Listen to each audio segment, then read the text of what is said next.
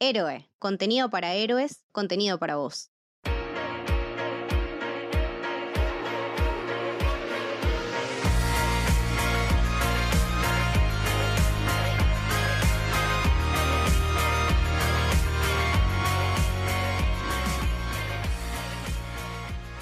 Bienvenidos y bienvenidas a un nuevo episodio de El Camino del Héroe. Hoy vamos a estar hablando de una de las series que pegó muy fuerte en el 2020 dentro de los estrenos originales propios de Netflix. The Queen's Gambit la rompió, incluso es una de las series más vistas en la historia de la plataforma y la verdad es que se lo merece porque es una historia atrapante, porque vos decís, ¿a quién carajo le puede llegar a interesar una historia de alguien que juega al ajedrez? Y la verdad es que hacen del ajedrez un juego apasionante, entonces es increíble que, haya pegado como pegó, así que vamos a estar charlando de eso en este episodio con Camito. Hola Cami.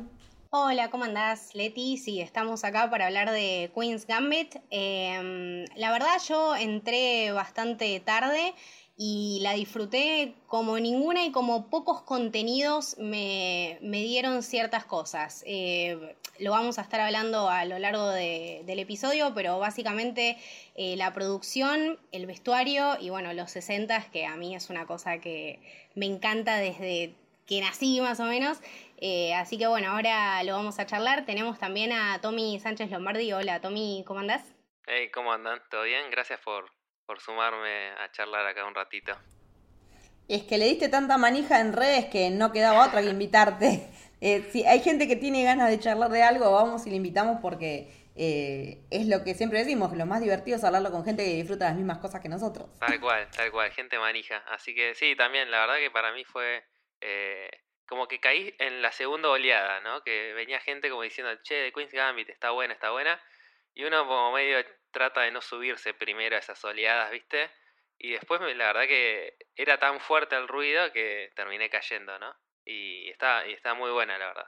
Yo creo que caí también por esa, o sea, en realidad ya de por sí, a ver, el tema de contenidos en cuarentena y el bombardeo me parece que fue un poco extremo y también creo que ese fue como mi, mi, mi mi postura reacia a, conseguir llegar a ese contenido. Aparte también porque el nombre en sí no me llamaba mucho y la temática, ¿no? O sea, lo que más o menos leías en las redes sociales como, bueno, es una serie acerca de ajedrez. No sé, macho, yo jugué ajedrez en el colegio un par de veces cuando no tenía literalmente nada para hacer, o sea, no había nada en esta serie que me llamara y por lo único que entré fue tipo, los 60. Vi que estaba ambientada en los 60, entonces dije, bueno, a ver. Y la verdad que está buenísima, es adictiva y, y cómo está contada me parece que es, una cosa súper eh, memorable y también el formato de este miniserie me parece que garpa un montón, ¿no? Saber que empezás a verla y la terminás y ya está, se termina. Que eso también es algo que me estuvo pasando en cuarentena, que yo decía, no me, no me voy a enganchar con, no sé, Grey's Anatomy, que tiene 800 temporadas. Yo quiero algo concreto, que me saque un poco de los casos y del laburo y de las cosas. Entonces creo que esta era la serie, la miniserie ideal. Tal cual. Como redondita, ¿viste? No le sobra nada, no le falta nada. Sentí eso cuando la viste. Cada, cada episodio sumaba algo. Es que incluso tiene un episodio más de los que estaba pensado. Tiene siete iba a ser de seis. Y me imagino como que en algún momento deben haber. Porque en general el formato es como de números pares, de seis, de ocho, de diez. Eh, ya a esta altura cuando hablamos de miniseries. Pero siete es un número raro. Y la verdad que yo, sí, yo me subí al hype en la primera oleada. Creo que estrenó un viernes y yo el sábado me la clavé entera y quedé como pensando en cuadrados blancos y negros. Sobredosis de ajedrez.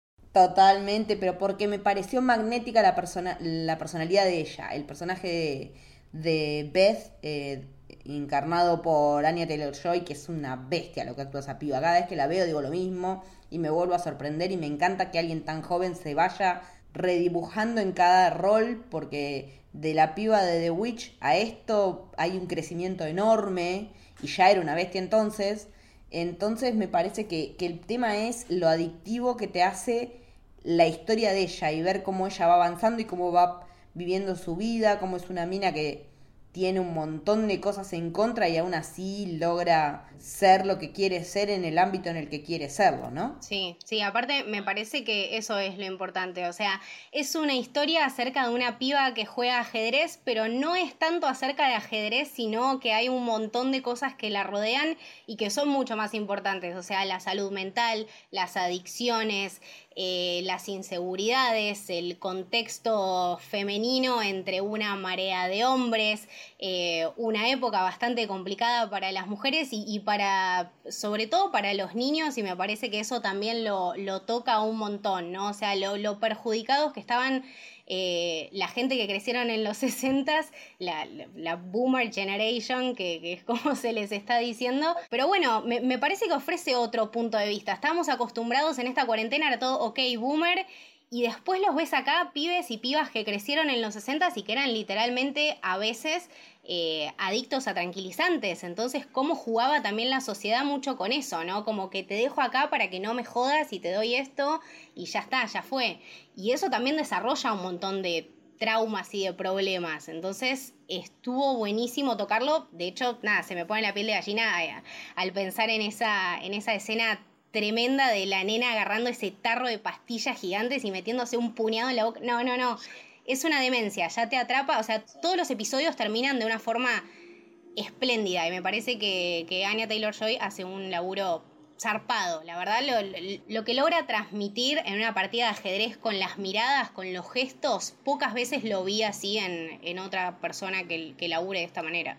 Sí, aparte lo que tiene es que es raro para las series así que son de Netflix y que las largan todas juntas, que cada episodio tenga como si fuera un cliffhanger, como si tuvieras que esperar una semana para verlo y en realidad ya lo tenés disponible. Me parece que en ese sentido juegan mucho con, la contraestructura de lo que es la manera de Netflix de estrenar, que ahora medio como ya se está yendo para otro lado, porque Disney está estrenando de manera semanal, eh, Amazon tiró los tres primeros episodios de The Voice y después fue semanal, como que estamos volviendo a ese viejo modelo porque el binge eh, de, la temporada completa hace que también pierdas momentum, que hables de eso una semana y después se corta. Tal vez somos un enorme focus group y van probando técnicas, ¿no? Y la cuarentena fue una excusa para eso. No me queda la menor duda que están probando nosotros como conejillos de, indias en cuarentena. Hay nuevos competidores y, y hay que sacar esas técnicas, ¿no? De ver cuál es la mejor forma de distribuir el contenido. Y eso que nos falta, nos falta HBO Max todavía acá. o sea, que nos falta un cacho. No hablemos de eso porque ya es un problema. Eh, pero nada, Le damos tranquilizantes a, a, Camita. Sí, no, no, yo me pongo violenta y la gente después se queja, ¿viste? Y yo no puedo con estas cosas. Eh, pero este tema de, cómo racionaban los contenidos me parece re interesante porque hay un, un video muy bastante informativo en, YouTube, que es todo el behind the scenes, eh, que te cuenta de cómo los chabones planearon esto, ¿no? Y cómo llegaron a este resultado de la miniserie. Primero iba a ser una peli, después iba a ser una serie, hasta que apostaron todo por esta miniserie, que me parece el formato ideal. Sí, sí, ahí yo estaba leyendo también eh, lo que comentaba Camito, que eh, Scott Frank, que es el director, también él como que se rompió la cabeza porque decía, al principio quería hacer una película y, no encontraba la vuelta, no encontraba la vuelta hasta que, eh, nada, estuvo estas conversaciones con Netflix y, llegaron a la conclusión de que lo mejor formato era una miniserie. Es que este proyecto viene hace un montón de años. Estamos hablando de un libro que salió en el año 83, escrito por Walter Tevis, que de hecho ahora volvió a estar entre los más vendidos. O sea, no sé si alguna vez estuvo, pero ahora estuvo entre los más vendidos en la lista del New York Times, o sea, un libro que tiene 37 años, ponele. Y es un proyecto en el que estaba elaborando Heath Ledger justo antes de morirse. O sea, ya tenían él y Alan Scott, que es otro, el otro de los showrunners, tenían listo un guion, un borrador de guion para trabajar cuando se murió Heath. Y mm, la idea era que fuera una película protagonizada por él y por entonces Ellen Page, hoy Elliot Page, y que la iba a dirigir eh, Ledger, que ya había estado probando en la dirección en The Dark Knight. Cuando nosotros vemos en The Dark Knight las escenas del Joker, en las que él se filma como hablándole a Batman o hablándole a la sociedad, esas escenas las dirigió él. Nolan, todo el mundo lo tiene como un choto, como que es eh, un detallista, que sí lo es y todo, pero como que tiene una imagen mucho más de, de jodido que lo que realmente es. Eh, le dio la libertad de hacer esta dirección porque sabía que el chabón se estaba queriendo dedicar a eso y evidentemente para ese lado enfilaba porque tenía este proyecto cuando, bueno, lamentablemente falleció, pero que también uno entiende cómo puede haberse llegado a relacionar él con un personaje como Beth Harmon y sus adicciones, ¿no? Con sus propios demonios. ¿Entendés la conexión? Cuando leí eso también y me enteré como ese dato, no menor, ¿no? Tipo Hell Ledger tratando de, ver cómo llevar esto a la realidad, eh, también se me despegó eso, tipo, ¿qué, ¿qué, hubiese hecho este chabón teniendo esa relación con las adicciones y, y también como la visión de este tipo que para mí uno de los, mejor, de, los mejores actores de su generación, cómo hubiese sido su rol como director, ¿no? Y decís, la puta madre, es lo que nos perdimos.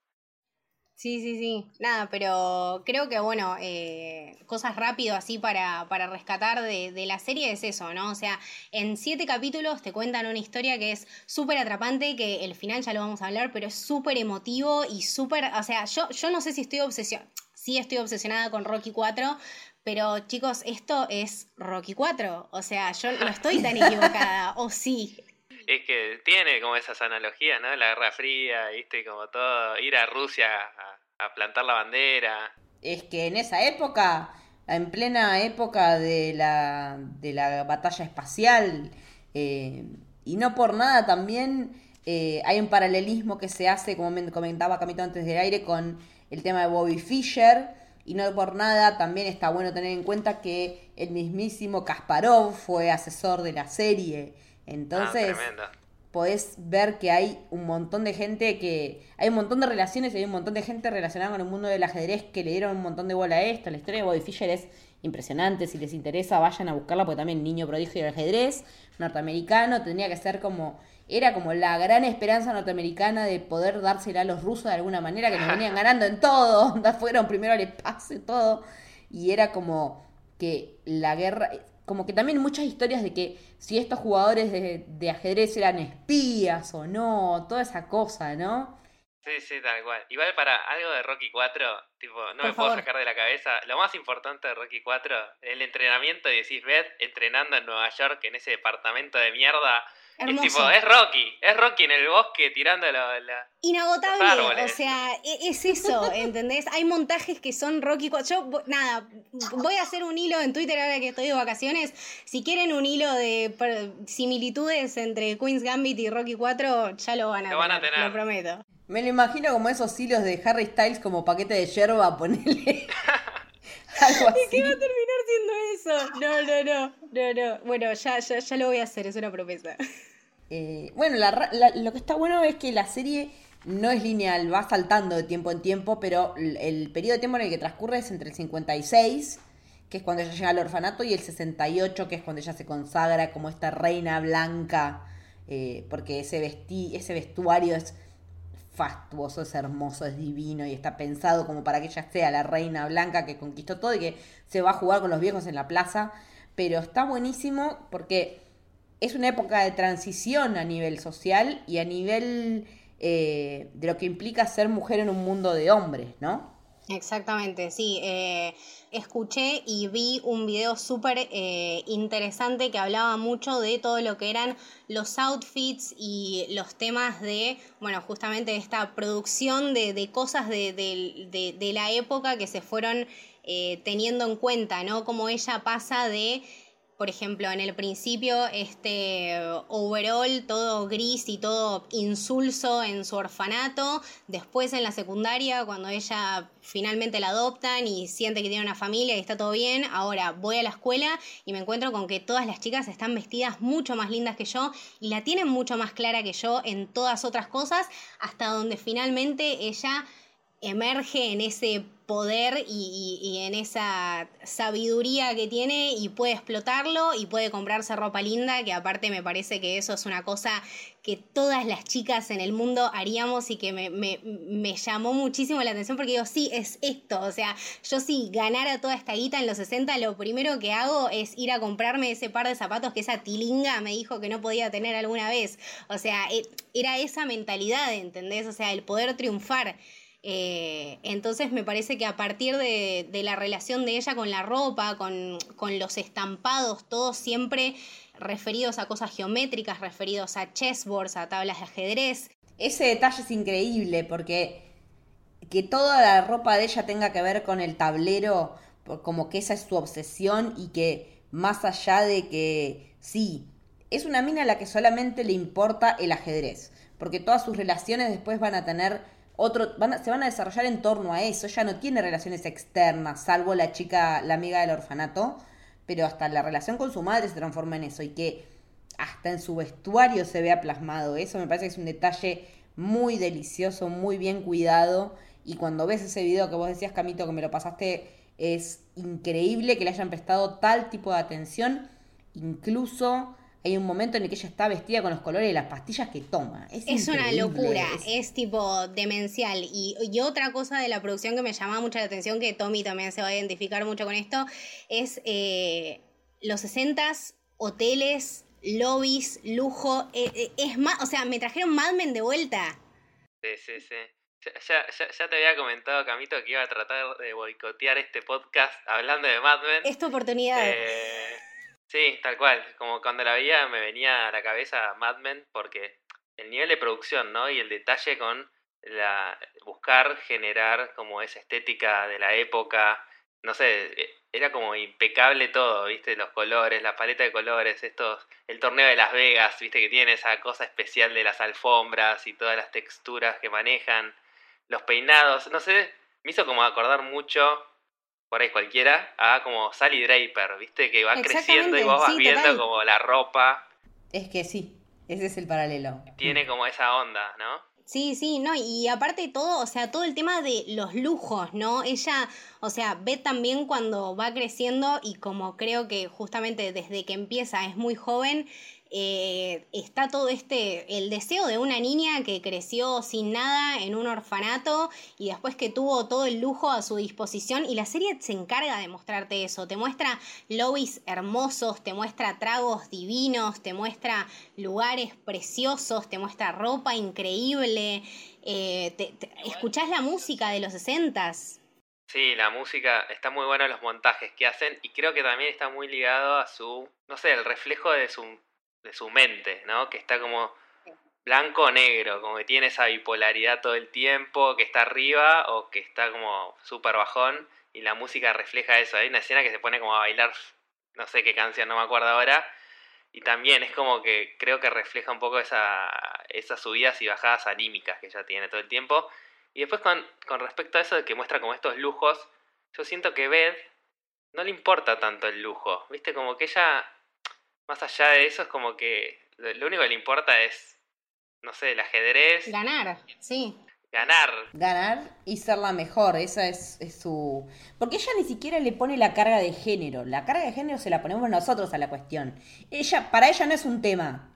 No, y tampoco siento que, que, vaya por un tema de eh, ser la mejor con otros, es ser la mejor con ella misma. Es como que está compitiendo con ella misma todo el tiempo y siento que el alcohol o las pastillas son esos frenos de tipo de, no sé, como una lucha interna constantemente. Es una batalla interna exteriorizada. Es, o sea, es la, la, lucha interna de, de, ella para mí teniendo tan baja autoestima que no se puede creer lo suficientemente buena como para triunfar sin esos eh, atributos que, bueno, por eso también rescato muchísimo, y ya vamos a hablar de, del, encuentro final, del partido final, cuando ella finalmente se da cuenta que sin esas pastillas también puede ver el tablero de ajedrez y también puede crecer. De vuelta es todo un recorrido que nos va llevando a eso, ¿no? O sea, eh, hablamos de sus adicciones y hablamos del lujo y hablamos de sus amigos eh, y son la verdad que todos hombres, ¿no?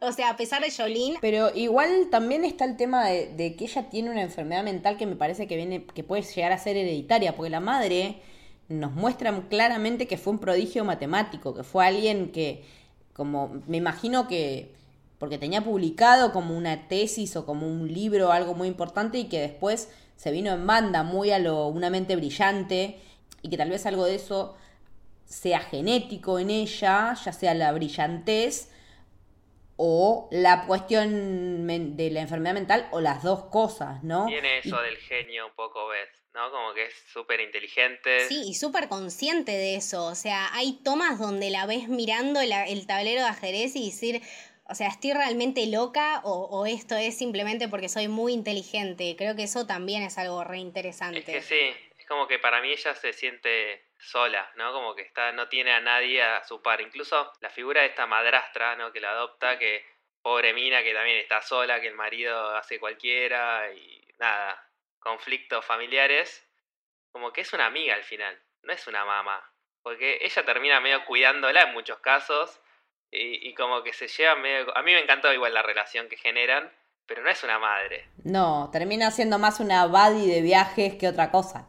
Claro, exactamente, pero me, me gustan también este tipo de, de, relaciones, ¿no? Que Beth va experimentando a lo largo de su vida y sobre todo esta relación con la madre, ¿por qué? Porque no era una relación 100% efectiva o 100% buena, ¿entendés? La, a la mina la vez que claramente está deprimida, está muy triste, la lleva a Beth por el mal camino porque le da una guirra cuando tenía no sé cuántos años, no quiero ni preguntar, eh, pero también la ves como una fuente de no sé, de apoyo para Beth. O sea, cuando la mina le dice, sí, te firmo el coso por mononucleosis que faltás al colegio y vamos a... Y sí, boluda, vamos, ¿entendés? O sea, e, esa relación también entre madre e hija me parece súper valorable y también me parece que cuando pasa esto de que la, madre fallece, ella se siente súper interpelada por esto, ¿no? Porque ahora, bueno, se quedó completamente sola, pero de vuelta esta sensación de que ella lucha y overcomes, o sea, supera todas estas peripecias, que eso también me parece súper valorable y viene de la mano de lo que decía Leti, de que ella nunca vio una barrera entre su género y su pasión. Es que también es muy clásico del coming of age, no deja de ser una historia de coming of age, alguien que de chiquito lo ves pasar a ser adulto y toda la transición que eso implica y la pérdida en el caso de ella, las múltiples pérdidas y tener que adaptarse a vivir en un lugar de de esos... No, porque no sé si era tan de mierda el orfanato. Yo creo que era como bastante estándar para la época, ¿no? Vos no ves que la descaguen a palos ni nada, pero los dopaban, pero porque los dopaban a todos los pibes en esa época con, con tranquilizante como para mantenerlos acomodaditos. Pero el quiebre se da cuando conoce al señor Shavel, ¿no? A este conserje que está jugando ahí al ajedrez en el, en el sótano. Y, y me parece que ahí es donde ella tiene su primer relación significativa que marca un quiebre y que el tipo también le enseñe no solo cómo se juega el ajedrez, sino los valores deportivos. Eso también le mete a ella como una cuestión extra, no solo desde lo formal, sino también desde una cuestión moral o ética de lo que implica este deporte en ese caso. Y también eso aplicado a otras relaciones humanas, porque vos lo ves que ella, a ella le cuestan las relaciones humanas. Ella no es una persona cálida, no es una persona que sea de ir y abrazar. Pero aún así, las relaciones que establece con la gente que es como ella, porque la gente que está en ese mundillo generalmente es así, y se entienden y genera ese tipo de lazos, y por eso también esos lazos me parece que son perdurables a lo largo de la historia.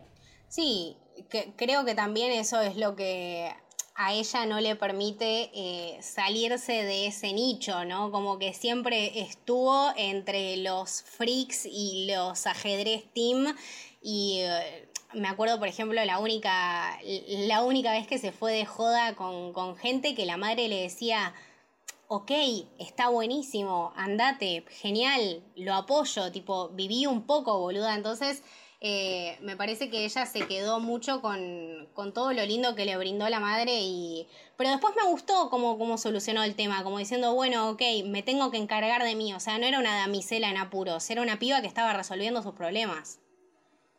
Sí, yo creo que ella como que desde chica al, quedarse sola, como que por ahí tenemos a, la figura del conserje, que medio paterna, por así decirlo, pero siempre estuvo sola. Es una piba que fue resolutiva y como, che, me quiero comprar el tablero de ajedrez, bueno, a ver cómo hago, listo, me meto en un torneo, me robo la revista, adiós, chau.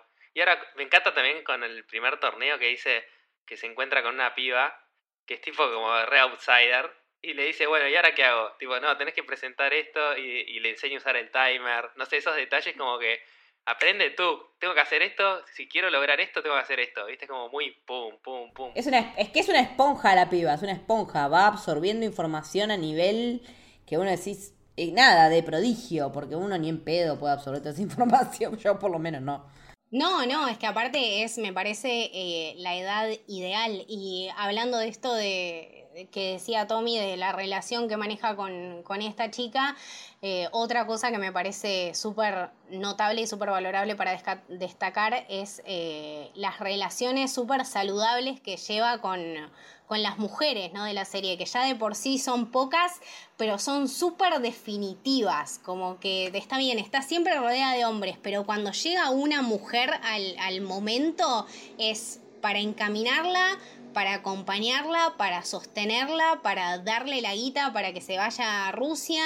Eh, me parece súper eh, respetable eso, sobre todo siendo una serie que está básicamente planeada y escrita por hombres, ¿no? Como que es valorable ese punto de vista.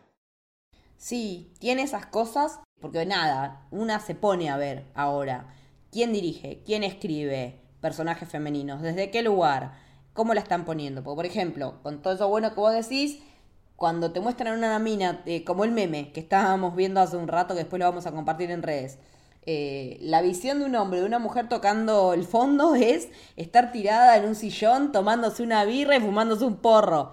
Yo les puedo asegurar que no me veo así tomando una birra y fumándome un porro en mi casa, pero ni a palos. Ese delineado Queen style que se clava, tipo, yo de resaca no me puedo hacer eso, están todavía esos clichés. Claro, y aún así dentro de todo está esto que vos decís, ¿no? De que en ningún momento eh, los personajes femeninos son, em, salvo en la secundaria, ¿no? Que es una edad como que en la que todo el mundo está como, por lo menos los Confrontando. Sí, está confrontando, está viendo quién tiene los mejores zapatos, quién tiene las mejores ropas y qué sé yo. Pero después, eh, ella se encuentra con una compañera de, de la secundaria, creo que era, que está toda ataviada, vestida todavía de rosita, con un tocado más raro que la mierda, como decís, ¿cómo mierda se pone eso con el bebé? Y ella en realidad se da cuenta que la mina está teniendo una vida re infeliz, como que no quiere tener esa vida, ella lo percibe y que ella sí está viviendo la vida que quiere vivir pero tampoco se lo hace notar de manera chota. En ese, en ese lugar también está bueno. Decir, no le estás refregando, ah, yo viajo por el mundo y qué sé yo, vos estás en tu casa ahí clavada con tu marido y el pendejo. Yo creo que Beth, de nuevo, como es una analogía que ella no está compitiendo con nadie más que con ella misma. Entonces le chupa un huevo. Incluso, de nuevo, pensando, viste, cuando ella está jugando, o juega a la noche en el techo, con las piezas cuando se, se toma las pastillas, cuando es chica, siempre está jugando contra, contra, ella misma. Y yo creo que ahí es como que en realidad le chupa un huevo que la otra tenga un hijo, un bebé y lo que sea. No sé, a mí me da esa sensación al menos. Claro, súper ajena al mandato social, eh, pero algo que me di cuenta que estaba y que, y que me pareció súper interesante es, eh, siempre voy a volver al tema de Mad Men porque yo soy así, eh, volviendo al tema de Mad Men y de la publicidad, estos todos outfits femeninos que estaban creados y mostrados para que una mina en la domesticidad de su casa, de la cocina, los use, esta piba los está usando para derrotar a pibes y romperles el orto en torneos de ajedrez donde jamás una mina había llegado a este estatus. Entonces, me parece importantísimo eso, ya desde, desde el mínimo concepto hasta la realidad. Me, me, parece súper rescatable. Y aparte cómo en la historización de la ropa se va viendo el avance, ¿no? Cómo ella arranca con este look croto, después pasa este look cincuentero de ama de casa y después ya pasa a ser más tipo Jackie Kennedy. Está bueno que ella, además de estar eh, en ese mundito del ajedrez encerrado, le está prestando atención a esa otra cosa porque también ella encuentra que se define en eso y que, y que es una persona joven, tiene 15, 16, 17 años cuando está haciendo eso. No es que es una mina hecha y derecha. Y está perfecto que se enganche en las, las trends de la época, en que van acortándose las polleras, en que van subiéndose los tacos o, o, sacándonos los corpiños. Hay un montón. Estamos en plena ola de segundo feminismo eh, en ese momento.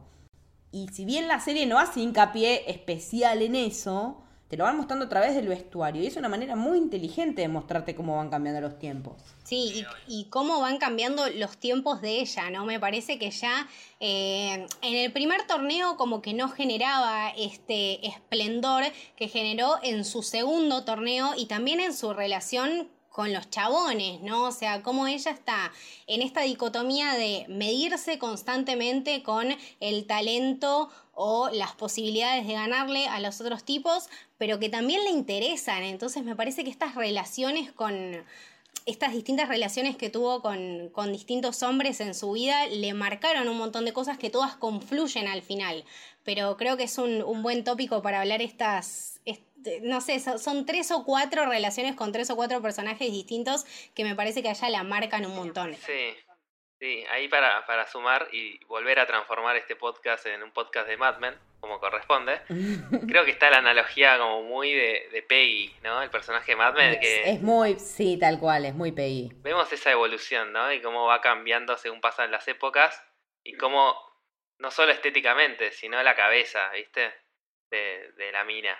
Eh, y después también, ahora pensando, ¿no? Porque estas charlas están buenas también porque te decís, ah, mira esto, y está bueno que haya pasado un tiempo que la hayamos visto.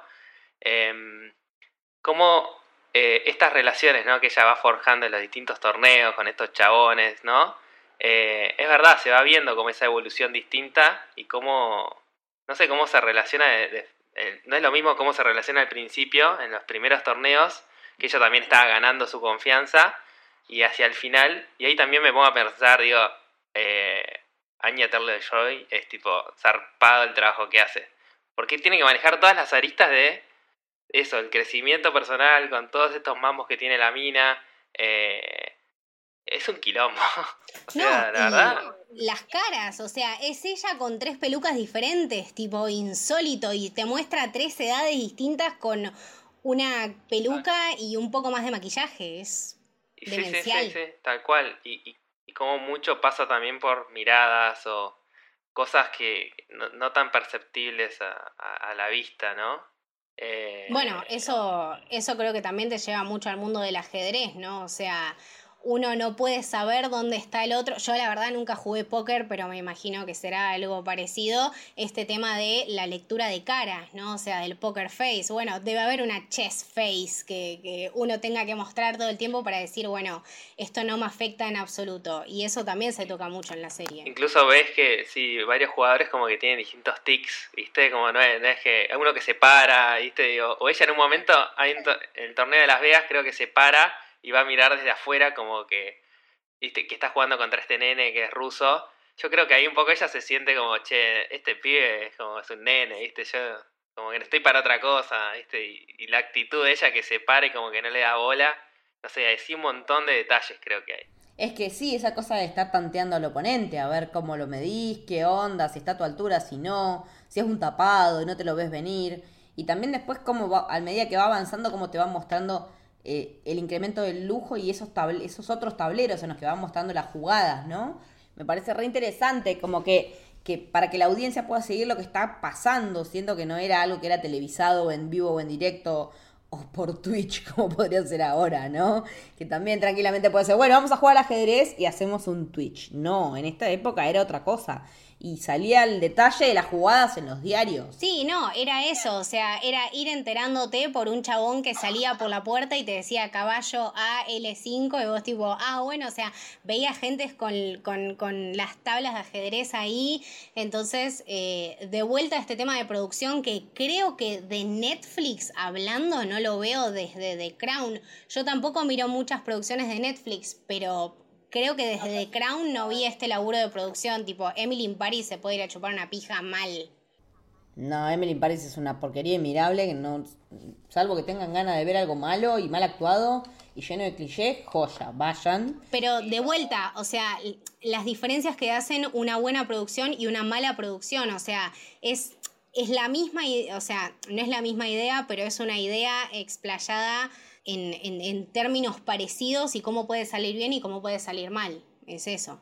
Y aparte está toda filmada en Berlín esta serie. O sea, todos los interiores que ves, salvo un par de exteriores, ponerle como la casa de Benny que está hecho en Toronto, todo en Berlín, recrearon Las Vegas en Berlín. Mientras que Emily in Paris depende de lo que implica mostrarte París en serio. Entonces ahí decís dónde está el valor de la producción. En el, no solo a nivel, bueno, tenemos la plata para ir a filmar en París o para reconstruir todos estos lugares de un montón de otros países, de Rusia, Estados Unidos o qué sé yo, en Berlín. Pero es el poder de la historia, el poder de una buena historia, de una historia que te, que te enganche, más allá de toda la plata que le pongas encima.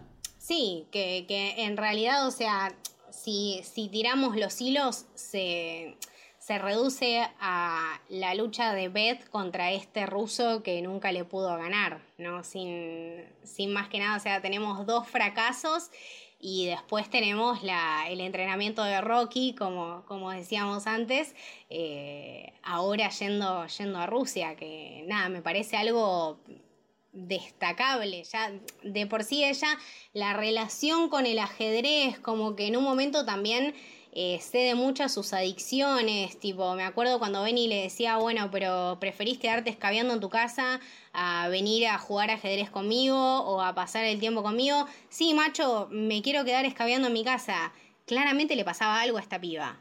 Sí, sí, totalmente, porque aparte, eh, yo no, es como que no entiendo bien, una cosa de las que me queda tecleando es quiénes se dan cuenta que ella realmente tiene un problema con sus adicciones y quiénes no, como que es poca la gente que se da cuenta y que va a tirar una mano porque ella está realmente al horno con ese tema de las adicciones. Y, me parece que está, está tocado bien porque también no siempre la gente que tiene ese tipo de problemas se abre enseguida, ¿no? O se abre con cualquiera. Yo creo que, llega como un punto que no puede caretearla más, ¿entendés? Es como que, viste, cuando cae, hay una escena que cae como un colegio que tiene que ir como al, que era donde fue el primer torneo, hay toda, tipo, es, es tipo Jim Morrison pasado a las 4 de la mañana, y es como que es, es incareteable, ¿viste? Llegó un punto como de, no retorno ahí. Yo creo que es, es como que todo el tiempo vemos eso, ¿no? Como ese... Es, ves estar en el filo de la navaja. Está entre el blanco y el negro. Es, es esa analogía, ¿viste? Sí, bueno, de, vuelta al chessboard. Todo el tiempo, todo el tiempo salta de un lado a otro y, creo que, de nuevo, que refleja, es como que se le, se le va de las manos. Se le va de las manos, necesita el tranquilizante, necesita el alcohol porque se siente sola o porque la supera todo lo que le está pasando. Tipo, ir a Rusia a, reclamar el capitalismo, el poder para Estados Unidos. Pero es que no deja de ser un adolescente aparte, es una persona que está en desarrollo, que está encontrándose, que está experimentando, que está explorando. Eso te iba a decir, como que nunca en la serie jamás mencionan su edad. O sea, en dos o tres ocasiones estuvo a punto de decirlo y los otros personajes como que, no, bueno, me vas a humillar o no, bueno, está bien, ya lo entendí. Nunca te dicen la edad de la piba, eso me pareció súper curioso. Y por la cuenta que yo saco, cuando la serie termina ya debe tener 19, no más que eso. ¿19?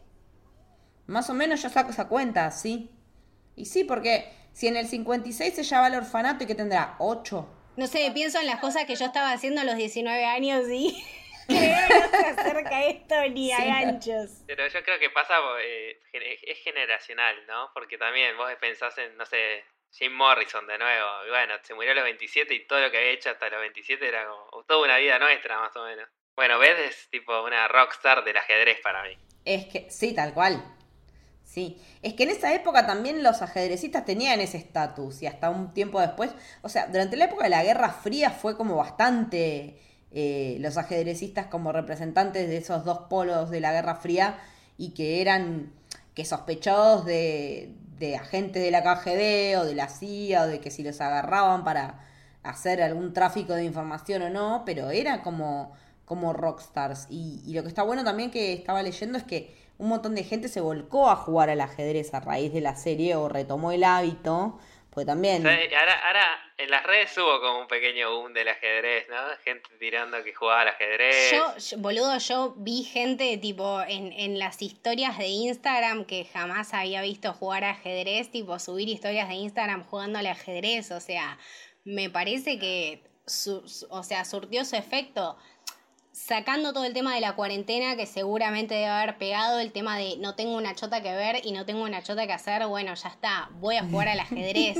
que me parece excelente, o sea, qué mejor que invertir tu tiempo en algo así. De la serie podían sacar o tomar tranquilizantes, alcohol o jugar ajedrez, sacaron la mejor. Por lo menos un grupo sacó la mejor. Claro.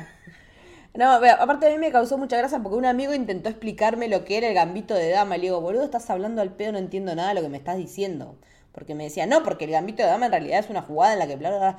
Digo, me estás hablando en chino porque no entiendo. Yo a duras penas sé que el caballo come nele. Exactamente, exactamente. Pero nada, lo otro que rescato fue todos los textos y todas las fuentes que trajeron a colación. O sea, claramente era una producción súper, súper eh, aprendida y súper entrenada para esto, ¿no? La, la, manera en que también transmitían las partidas de ajedrez, a veces me parecía que era muy rápido, pero como que fluye con la trama. No, no, es que es realmente así. Yo eh, alguna vez he visto torneos de ajedrez ponerle en esa en la vieja época de los 90 con ESPN, que te transmitían en las no sé cuántas señales que tenían y te transmitían de todo. He visto partidas de ajedrez en vivo y es así o peor y que eso por, eso, por eso también es que la, comunidad ajedrecística está fascinada porque dice que lo muestra de una manera muy, muy realista y creo que ahí también tiene que ver la asesoría de, de Kasparov, ¿no? Y de, y de este otro coach que no me acuerdo cómo se llama en este momento, es un señor que se llama Bruce Pandolfini. Eh, la gente que les estuvo dando el realismo. O sea, estamos hablando de Kasparov, estamos hablando de un tipo que, si no recuerdo mal, es el primero que jugó contra una computadora y le ganó a la Deep Blue. Eh, me acuerdo porque es el tema, eh, hay un tema de Arcade Fire que está dedicado a eso, entonces me acuerdo siempre por eso. Y, por, lo que yo mm, investigué también es como que todas las, todas las escenas de partidas son partidas reales, o sea, son postas. Son partidas los movimientos de las piezas son reales, incluso en el speed chess, ese que juegan a los pedos, ¿viste? Por guita, apuestas. El, ¿Qué onda eso? El lado B. Eso se revé. Fíjate cuando vas a Parque Rivadavia que ves las mesas con, el, con los tableros. Exacto, me flasheó por esa parte, tipo, ¿cuántos tipos de partida de ajedrez hay? Speed chess, como que jamás lo imaginé en mi mente alguien moviendo piezas de esta manera y también tan rápido. Y creo que en esta serie también se toca muy a fondo y es muy interesante y particularmente en un capítulo eh, la obsesión de Beth por ganar, ¿no? O sea, en, en, en este capítulo donde ella se junta con... Eh, los pibes, ¿no? Para decir, bueno, está bien, no voy a jugar. No, bueno, juego una partida. Y juega una partida y pierde. Y paga la guita. Y juega otra partida y pierde. Y, paga la guita. tipo, nunca me imaginé que existía esta, esta modalidad de speed chess y, también lo vulnerable que, que la vemos ahí. Pero también como Benny lo toca para el otro lado, ¿no? O sea, Benny no le va por el lado de apurarla porque perdió en el speed chess, sino por decirle, bueno, boluda, vos sos la mejor jugadora de ajedrez, o sea, no vas a perder solamente por perder partidas de speed chess, es otro tema, tipo, yo lo jugué, lo vengo jugando hace años y estoy súper preparado. Pero lo que está bueno también el tema del speed chess es como ella lo toma como otra manera de entrenamiento, ¿no? Más allá de la frustración de perder, que es algo que ya no se banca, decir, bueno, voy a hacer como, voy a, voy a seguir mejorando en esto, y en esto también quiero ser buena, hasta que después lo da vuelta como una media y los termina dando vuelta, y que también está bueno que, que sigan ellos bancándola en esa una vez que los pasa por encima. Sí, a, mí, me copa como que también es como que ella se va amigando con perder. Porque viste como que la primera vez que pierdes como un dramón y como que se quiere matar, y después como que es así, es parte de... Y creo que un poco me gusta la relación con Benny, que es Tomás Brody, que es el eterno pibe que tiene 10 años, no sé, y tiene como 40. ya no me puedo creer. 36 creo que tiene ahora ya. Claro, o sea, no sé qué onda, qué, qué, qué le ponen al agua. ¿Qué pacto con el diablo hizo? Claro, mm. pero me gusta como esa relación porque es como que él es un buen pibe porque te das cuenta que la quiere cuidar, y a la vez como que le muestra esa faceta media lúdica del ajedrez, ¿no? El speed chess y como que la mete con el mundillo más eh, jodón, tipo el Fight Club del ajedrez. Claro. Y, y no sé, me, me copa como esa relación que generan con él, ¿viste? Que dice, venite acá a entrenar a Nueva York, a, dormir en el piso. Es como que, no sé, ella encuentra como amigos más de verdad por primera vez, ¿no? Sí, porque de por sí es rara la manera en la que ella encara las relaciones con los varones, con, sus, con, potenciales parejas o potenciales amantes. Me parece que ella tiene como un desapego, pero porque su interés está en otro lado y lo que Dudley Dursley quiere es otra cosa, es una casa, jugar a la casita, y Benny le da esa otra cosa, que es lo que pega más con ella, que después también se termina enganchando de otra manera y ella no. Y me encanta que eso no se haga un drama, que no sea un drama de que ella no tiene un interés romántico fijo, que ella no esté enamorada de fulanito y que eso le impida jugar. me encanta eso. A mí me había pasado un poco eso. Cuando vi el tráiler antes de ver la serie, dije, esto va a ser un bajón. Tipo, esto va a ser un drama. Tipo, la piba con las pastillas. Dije, no, la puta, no quiero ver esto. No estoy para ver esto en cuarentena encerrada en mi casa. Y después cuando, bueno, la vi. Y no sé si a ustedes les dio esta sensación y está bueno para charlarlo. No toca el golpe bajo la serie. A pesar de que decís, che, pastilla, la piba alcohólica y no sé qué, y como que es un bajón. El accidente cuando se muere la madre, que se la da a propósito, no tiene golpe bajo. Claro, no tiene golpe bajo, como que no es un dramón, ¿viste? Eso me gustó, como que va al, va palo, pum, pum, pum, pasan cosas y, y, vamos para adelante. Sí, sí, eso también es súper rescatable, como que, de vuelta, como hablaba al principio, tenía miedo de que Beth cayera en esta de la damisela en desgracia que espera un héroe que la salve. No, o sea, si vamos ahora que quizás el momento de tocar el, capítulo final y toda esta batalla con, con ella en, en, Rusia, ¿no? Yendo a enfrentar a este chabón.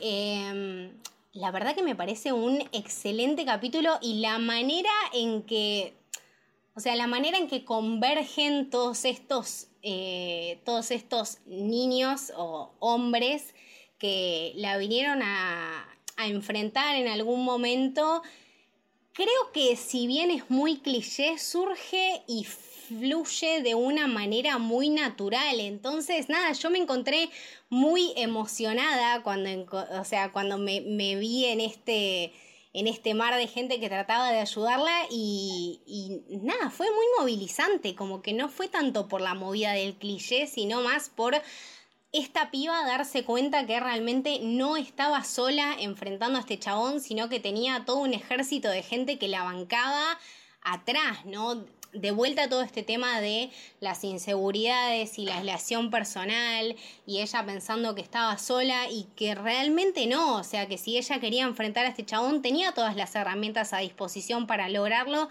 y que solamente bastaba una llamada telefónica, que ni siquiera tenía que venir de ella, Sí, tal cual. Y el hecho de que ella esté predispuesta a recibir ayuda es un avance enorme. Eso es un paso gigante. Y eso también es construir familia, porque ella, la familia que tenía, la perdió cuando se murió la madre, el padre que sabíamos que era un desastre. Después esa nueva, después la familia del orfanato que era su amiga, Jolene, que después vuelve y la sigue bancando, eh, y, el, y el conserje y esta nueva familia que ella empieza a armar sin darse cuenta, porque ella no lo hace con la intención de decir, bueno, tengo un círculo de gente que me banca. Es por cómo es ella y por cómo las demás personas reaccionan y, saben cómo ella es y no le pasan factura por eso también. Eso está bueno, de que no haya cuentito moral, que no haya golpe bajo, como decía Tommy recién. Me parece que por ese lado hay un montón de riqueza, de cómo se construye una familia desde un lugar completamente distinto al que estamos acostumbrados a la familia que elegimos, de nuestros amigos y qué sé yo sino de un lugar por ahí un, poco más seco, un poco más frío, eh, con una persona que tiene otro tipo de limitaciones, que piensa de otra manera. Que hace lo que puede, ¿viste? que no tiene, no tiene tampoco otras herramientas, porque no las aprendió en ningún lado. Claro, o mismo, o sea, una serie de pibes que te vio en el bajón absoluto y que, no sé, les rompiste el culo jugando ajedrez, pero sabían que vos eras un desastre de persona. O sea, me acuerdo cuando Dudley no sé el nombre en la ficción, para mí siempre va a ser Dudley. No, es Dudley, se va a morir siendo Dudley. gracias. Eh, me acuerdo cuando Dudley le decía tipo, no, bueno, te quería hablar, pero vi cómo ibas todos los días al supermercado y me parecía que no eras approachable. El chabón no la jodió, tipo, intentó después, como que de última le dio su espacio. Creo que hay una cierta liviandad en el tema y que está bueno en el que, eh, o sea, en la medida en cómo ella toma sus relaciones, ¿no? O sea, cuando se quiso distanciar de Benny, se distanció y Benny le dijo, ¿preferís escabiar a estar conmigo? Y ella le dijo, sí, y Benny le dijo, bueno, está. Pero cuando supo que el momento era crucial, la llamó y, y se encastró en todo este tema de armar un equipo que le ayude ese último capítulo me parece histórico, la verdad. Nunca nadie, nunca ningún contenido aparte de, de Mad Men o quizá Breaking Bad me dio como ese, ese build-up al último momento que era tipo el final, ¿no? O sea, a ver si ella superaba a este ruso o no. Yo hasta el último momento, no sé, me quería quedar con la esperanza que sí, pero bueno, como que no sabías. Y este final absoluto, cuando a ella la ves como resurgir con ese tapado blanco, onda White Queen, después de que el ruso, bueno, renuncia a la ficha negra y le dice, acá está, que otra vez, o sea, era un llamado a todo lo que los chabones decían a lo largo de la serie, tipo, no, bueno, los, rusos nunca renuncian, eh, es muy difícil ganar una partida, no sé qué si bien es un poco cliché, está ese efecto y está buenísimo y lo recibo y lo acepto. Es así. Pensándolo más como relato completo, es ella todo el tiempo luchando y bueno, como llegando a una paz consigo misma. Que no sé si es perfecto, pero es lo que, lo que le sale. Yo creo que es eso, ese ese es el viaje lo que propone de Queen's Gambit, más allá de una serie, o sea, una miniserie buenísima de siete horas y pico que te engancha, es un viaje cultural, pero también medio introspectivo, como de analizar quién somos nosotros, analizar a quién nos debemos, Vemos también mucho este tema de Beth cuando se encuentra en el orfanato y cuando se encuentra con ella misma en este funeral, con el chabón que realmente se acordaba y valoraba sus logros. Eh, pero rescato este tema de autovalorarse y de esta lucha y no sé, me quedo con esto, con todo el camino que recorrió Beth, más allá de su género, más allá de su pasión, eh, más allá de sus ganas de comprarse un lindo par de zapatos, en, realmente darnos una serie que se lleva mucho más que eso, como trata temas mucho más profundos que solamente el ajedrez y una partida de ajedrez. El ajedrez es como una excusa, yo creo, para tratar un montón de topics uh, re interesantes y profundos. También me copa como que le vaya bien esta serie, ¿no? Porque decís, ajedrez, viste, como medio bajón, porque toma ansiolíticos, bla, bla, bla. Y decís, no sé si le va a ir muy bien. Yo creo que ahí los ejecutivos que hayan tomado la decisión de poner guita acá, dijeron, no sé qué onda, pero bueno, le salió bien. Y me copa eso, que como antes hablábamos de Emily en París, y creo que refleja un poco Netflix, que tiene esas dos aristas, ¿no? Te tira esa pochoclo por la cabeza y te tira también estas cosas de repente que te deja como, uh, mirá, eh, y que tienen éxito. Bueno, nos vamos despidiendo ya, te agradecemos un montón Tommy por haber venido a charlar con nosotras. Eh, decinos dónde te encontramos, dónde te escuchamos. Dale, no, gracias a ustedes por dejarme a venir acá a charlar de Mad Men, digo, de, de Queen's Gambit. es válido, es eh, válido. Em, nada, arroba Tommy the Rocks en las redes, me pueden encontrar. Tengo un podcast también, cuentos cortos de gente random. Camito ha pasado por ahí.